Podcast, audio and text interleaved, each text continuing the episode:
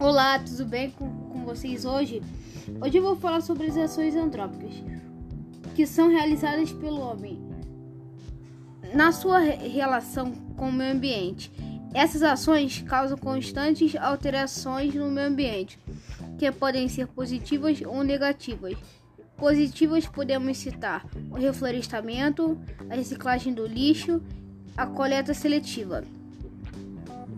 Negativas podemos citar o desmatamento, a, a poluição dos mares e a destruição da camada de ozônio.